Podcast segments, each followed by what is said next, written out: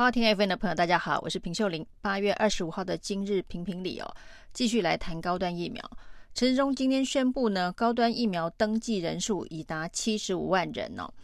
那昨天开打之后呢，从蔡英文总统一大早开始直播，各种民进党的侧翼网红、政治人物不断的洗版，打高端有多么高端的各种反应哦。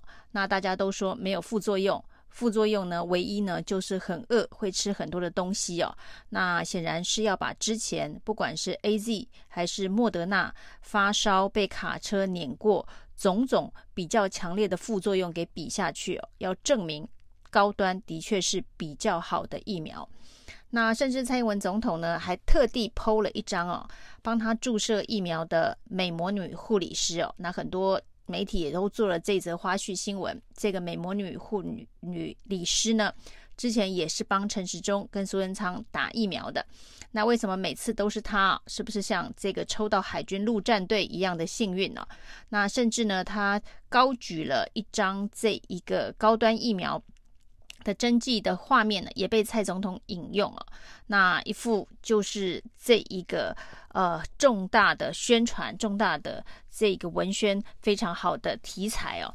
那网络上呢是一片欢庆台湾生技产业疫苗自主研发的一个庆功的氛围哦。那这张美魔女的护理师高举着高端的画面哦，据说是蔡英文总统跟这一个护理师说：“你可以让媒体看看高端呢、”那于是呢，他把这个高端疫苗高高举起，让媒体拍照。那这一切的这个欢欣鼓舞哦，都在今天中午传来一起意外消息之后，似乎蒙上了一个阴影哦。一向非常支持的民进党，一向也非常挺台湾、爱台湾，甚至呢，才刚刚 PO 上说他带着儿子跟女儿一家三口去打高端的画面呢、那还特别下了注脚，一家三口。打高端哦，那非常的荣幸可以跟蔡英文总统同梯打高端哦。那事实上呢，他在十天前也才去参加参观过高端的疫苗工厂哦。那甚至也帮高端背书，说这一支疫苗呢，如果通过三期临床之后，会成为世界上非常抢手的疫苗等等。他是马华作家陆志俊哦，那一向是非常力挺民进党，非常力挺高端。那在这个疫苗注射的隔天早上呢，不幸猝死哦。那这个意外传出来之后呢，外界除了震惊哦，那最关切、最想问题的问题是哦，那这个陆之俊的猝死到底跟高端疫苗有没有直接的关联哦？他是在这个昨天早上打了高端哦，那下午还有其他的这个行程。那可以看得出来，在他的脸书上面，他是一个非常非常活跃的人哦。所以他下午的行程，然后呢，他平常对于这个时事政治也都有评论哦。那对于高端疫苗，他是一路力挺哦。那他甚至还这个曾经写过，疫苗打疫苗这件事情的确是有风险的，万一打了疫苗发生不幸的话哦，那也就算是对病毒的献祭哦。那没想到真的是一语成谶哦。那到底这一个陆志俊的猝死跟高端有没有直接的关联呢？那毕竟呢，还有好几十万人哦，就像这个陈世忠说的，现在有七十五万人登记要打打高端了，好几十万人都正在准备要打高端哦。那每天都有很多人在打高端哦。那不过呢，陈世忠果然是这个一如既往的说法，就说不会因为。这两起猝死事件哦，一件当然是这个陆志俊，另外呢，在新北市呢也发生一起三十九岁的这一个算年轻人。也是注射完疫苗的隔天猝死哦。那这一批高端疫苗的注射哦，为什么特别的引发关注哦？一方面，当然它是国产疫苗；一方面，它是一个没有做过三期临床试验的疫苗。另外一方面呢，这一批开放打高端的这个族群哦，最主要都是以年轻人为主哦。那之前呢，这个 AZ 疫苗之后的这个高猝死率哦，那指挥中心的说法是因为年长、慢性病。那这些都是跟台湾的这一个年长者的死亡背景直接近哦，并不算是有即便比例上非常的高哦，跟全世界各国比较起来，我们的这一个 AZ 疫苗的疫苗后不良反应，不知道有没有关联性的这个猝死的比例是相当的高哦。那跟其他国家比起来，那这次高端不一样的部分呢，就是说它的注射的族群是以年轻人为主。